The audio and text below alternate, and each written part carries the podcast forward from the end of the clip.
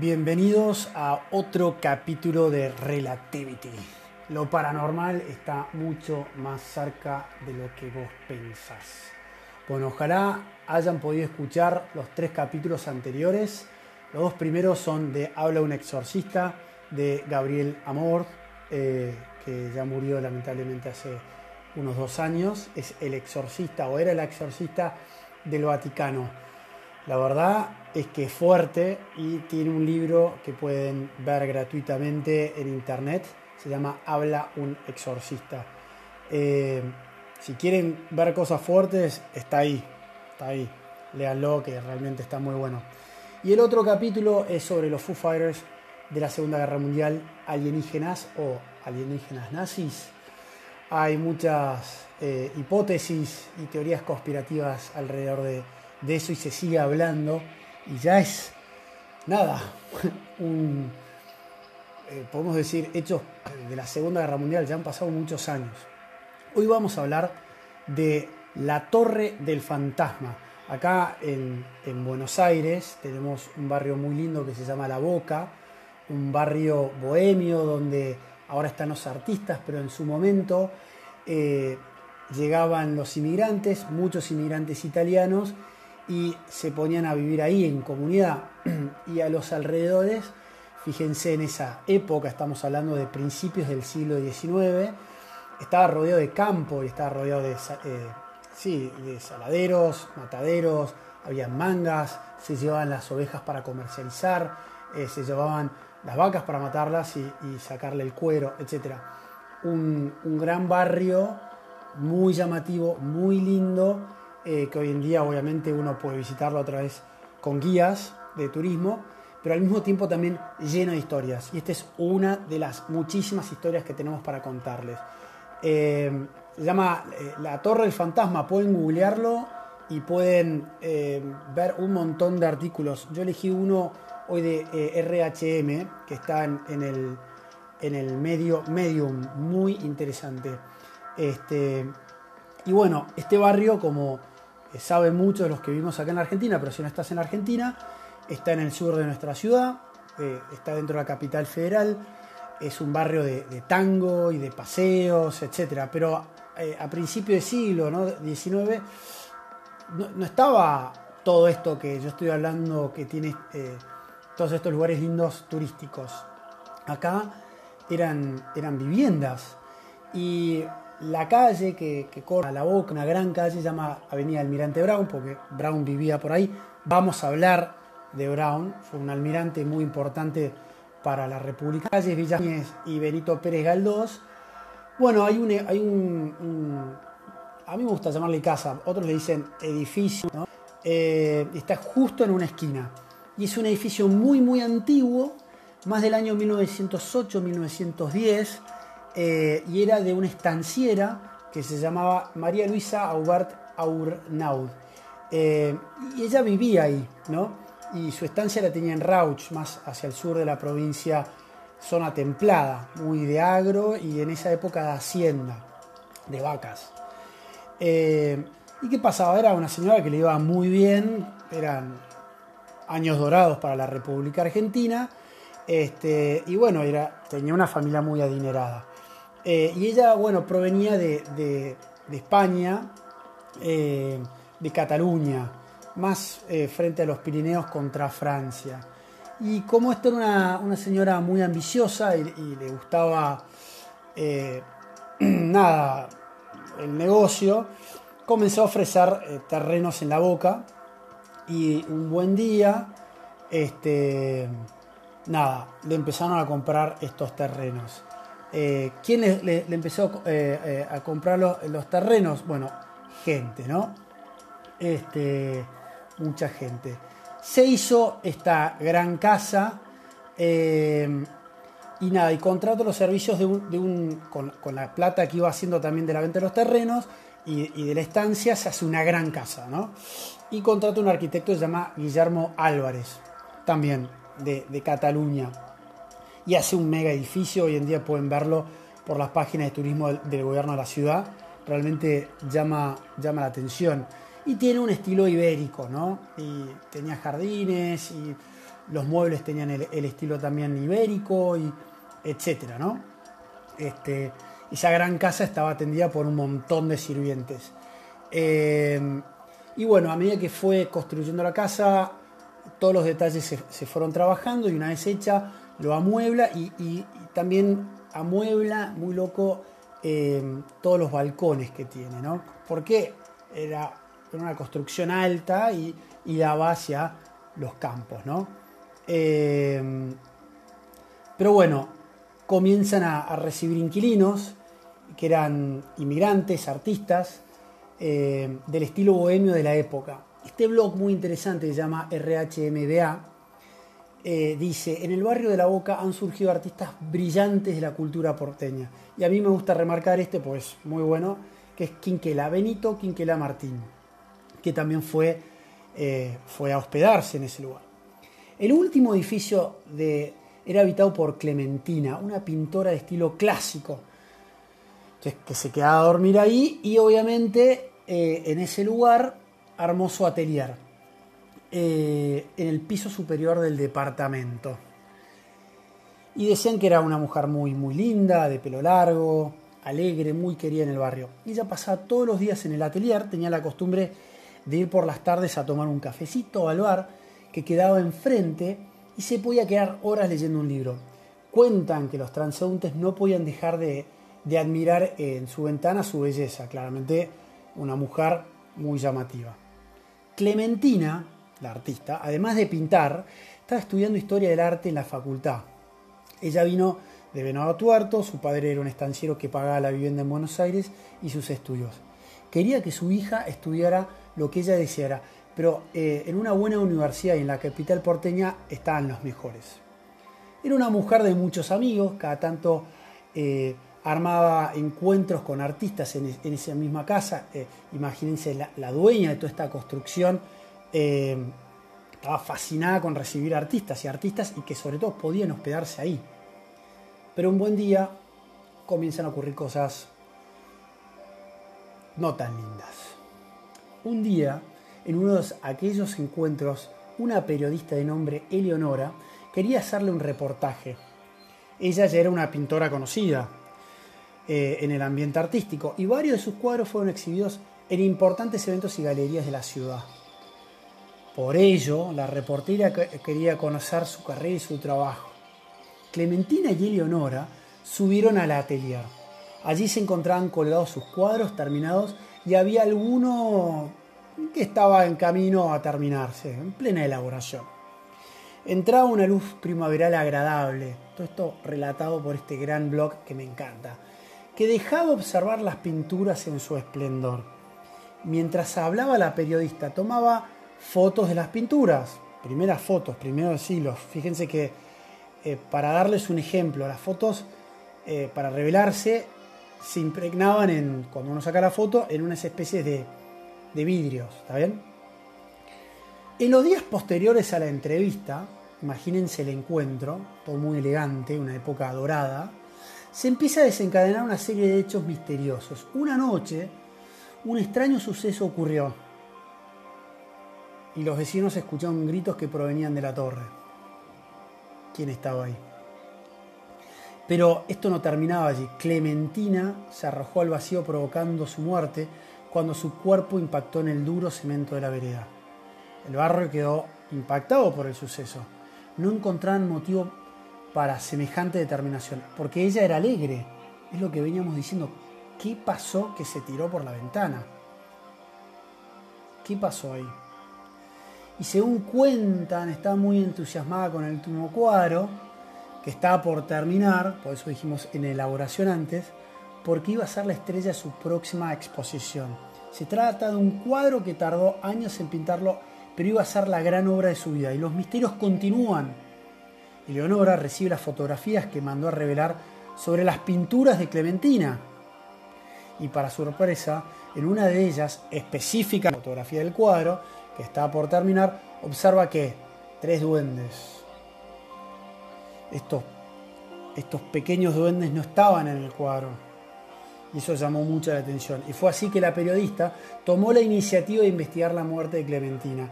a pesar, aunque para la justicia se trataba de un suicidio. Indagando a los vecinos, se topó con el dato de que la antigua dueña del lugar abandonó imprevistamente el edificio, esta estanciera, que nunca más se la vio. Y se trataba de quién? De quién arrancamos hablando al principio, de Hubert. La periodista recibe los datos del paradero y se va a dónde? A Rauch. Y antes de llegar a la localidad, Eleonora había concertado previamente una cita telefónicamente con la señora Hubert. En esa época no era común, ¿está bien? Uno, para llamar por teléfono al principio del siglo, eran teléfonos que generalmente estaban o en casas muy adineradas o en algún lugar. Uno giraba con una especie de palanca y pedía permiso, ¿está bien? Del otro lado, a la empresa que recibía el contacto y decía, ok, tiene que esperar una hora o dos horas para hablar con tal persona. Y, la, y te conectaban. ¿Qué pasó? En esa época no era común y por eso la comunicación se realizó a la cooperativa de Rauch. Era común eso, porque no todas las estancias tenían teléfonos.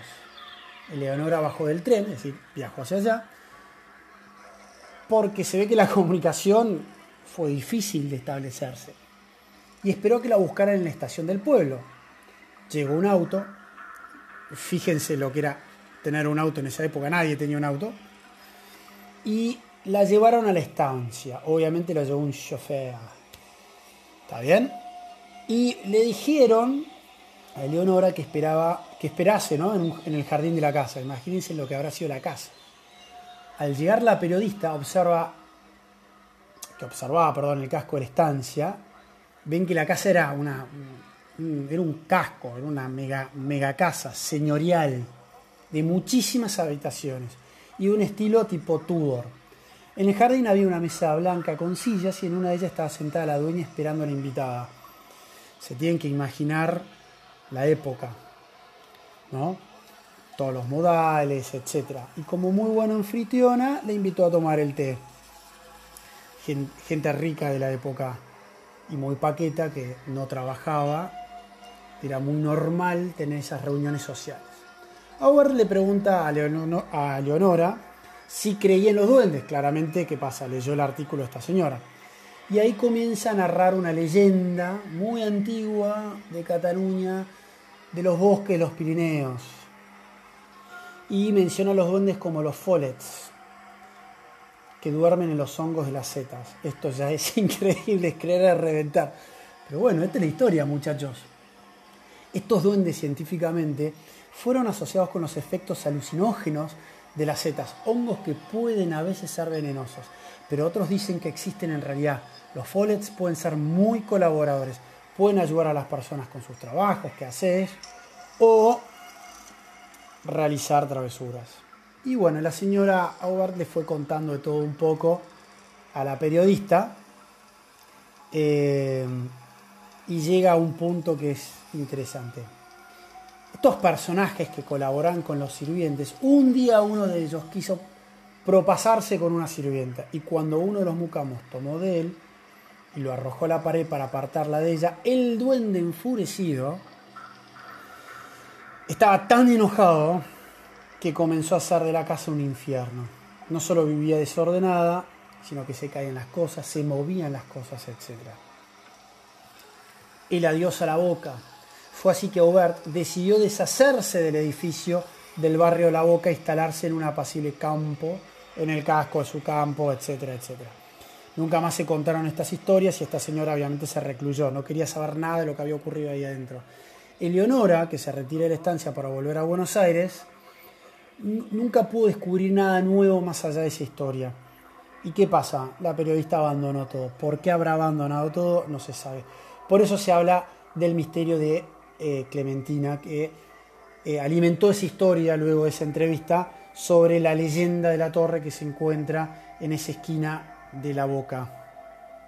La redacción es de Wenceslao Bernique y la edición y la fotografía es de Franco Vega.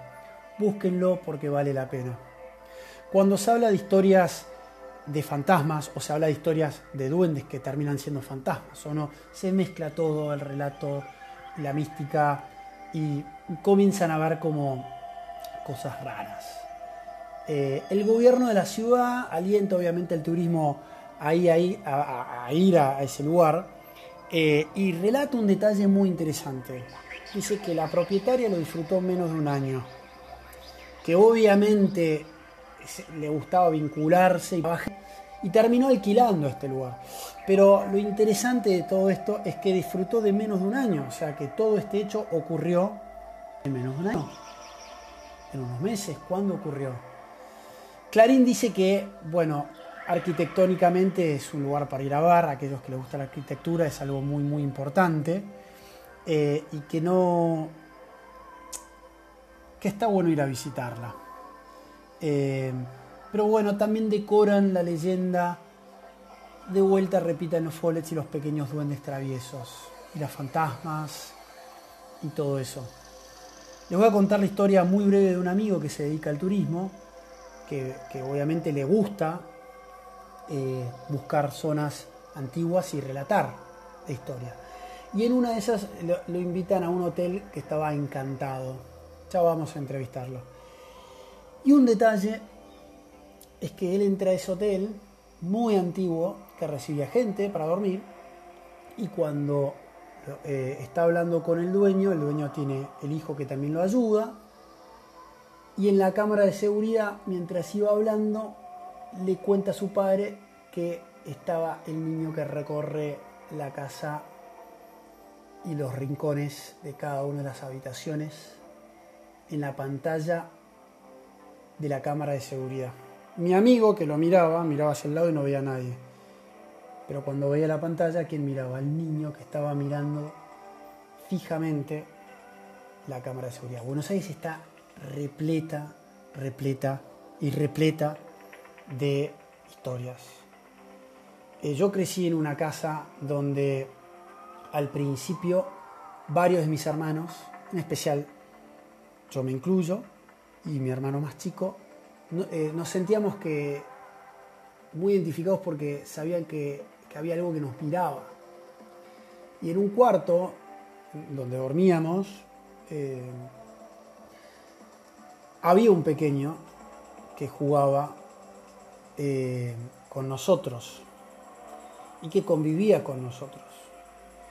Yo particularmente he sido testigo de, ver cosas moviéndose, mi hermano de, de, gente que tocaba la pared y cuando él decía que frenasen la pared sonaba aún más, no había nadie al lado. O que cuando uno dormía como un pequeño duende jugaba en los pies de la litera de mi cama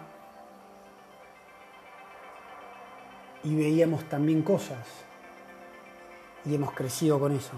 Pero como somos creyentes, eso se empezó a difumar a lo largo del tiempo y rezábamos y obviamente tirábamos agua bendita, etc. Así como la mía, que es muy cortita, que puede ser más profunda, porque hay muchos detalles, eh, hay miles y miles y miles de historias, miles de historias y que se pueden encontrar en la esquina de nuestro barrio. Hay gente que no le gusta hablar al respecto y hay otros que sí. Como le dije en el primer capítulo, eh, en, una ocasión yo estaba trabajando y escuchaba gente correr de un lado a otro en el techo. Cuando voy al portero, me llama Huguito, que ya vamos a hablar con Huguito, y, le consultaba qué ocurría en el piso que estaba arriba. Él me decía nada, porque no hay gente que está trabajando. Yo estaba saliendo tarde, 10 de la noche. Y, cuando le dije a Huguito, che, están corriendo de un lado a otro, él se asustó y me dijo, bueno, son los fantasmas. Se puso blanco. Yo nunca vi una persona tan blanca. En otra ocasión estuve con un guardia de seguridad en una oficina eh, muy cerca de acá de Becar, entre San Fernando y Becar, que era un, lugar muy antiguo también, donde se movían las cosas, y yo no lo presenciaba, pero el de seguridad sí, y sentía cómo caminaban alrededor de él, y cómo había gente que no quería ir a trabajar porque de repente veía que las sillas se movían de un lado a otro, que aparecían sombras. Y este señor me, me daba un tip, porque obviamente a mí me agarraba un miedo que ni te cuento, que era, no le des bolillos acá tu rosario rezada Rosario es un arma muy fuerte, muy fuerte contra el mal. Contra el mal. Eh, y para todos los que creen, y para que los que no creen, está bueno que se que lo puedan escuchar, ¿no? A modo cuento, ¿no? Eh, el rosario es un arma contra el mal. Y cuando uno busca el rosario, eh, uno comienza a descubrir un montón de cosas. Eh, ¿Por qué? Porque la voluntad humana es muy poderosa para compartir con Dios sus experiencias. Y, y nosotros tenemos esa libertad de elegir el bien o el mal, sin necesidad de creer, ¿no? Cuando vemos todos esos dictadores que lo dije en el primer capítulo, que eligieron el mal, claramente tuvieron un, destino muy feo. Y cuando, cuando yo hacía referencia sobre el rosario, ah, me refiero a que cuando ocurren cosas raras, bueno, esta arma de los, de los cristianos eh, es como hablar con Dios a través de la Virgen. Eh, dicen los sacerdotes, está muy bien escrito, hay un sacerdote escritor que se llama Long, Longenecker, a mí siempre me, me, cuesta pronunciar estos apellidos. Dice, Satanás no tiene los medios de habla física. En cambio, el hombre fue provisto por Dios de lenguas para alabarlo y cuerdas vocales y aliento para hablar y cantar. Por eso debemos rezar el rosario en voz alta, moviendo nuestros labios. Esto compromete nuestros cuerpos físicos y nuestro intelecto a través de los cuales podemos producir el habla. En, en este cuartito donde vivíamos, ya no rezábamos porque a veces uno tenía miedo y cuando uno rezaba, literalmente después de mucho tiempo uno se da cuenta que no ocurría nada. Bueno, espero que les haya gustado mucho este capítulo sobre la torre y el fantasma y los duendes. Esto, estas pequeñas anécdotas las vamos a ir contando, vamos a ir citando de donde sacamos también estas historias como para que puedan googlearlas. Eh, y que no es un invento, sino que nos gusta hablar en base también de experiencias y de mitos y de leyendas. Creer o reventar, obviamente eso está en uno y es la libertad de uno de elegir de creer o, no, o de no creer nada. Pero bueno, yo creo firmemente en los fantasmas. Y bueno, esa es una historia. Les mando un abrazo y como siempre, muchísimas gracias por escuchar Relativity. Y pueden compartir este capítulo con, eh, con quienes ustedes deseen. Les mando un gran abrazo. Y recuerden que lo paranormal, el paranormal está mucho más cerca de lo que uno cree. Muchísimas gracias un abrazo. Con ustedes, Francisco.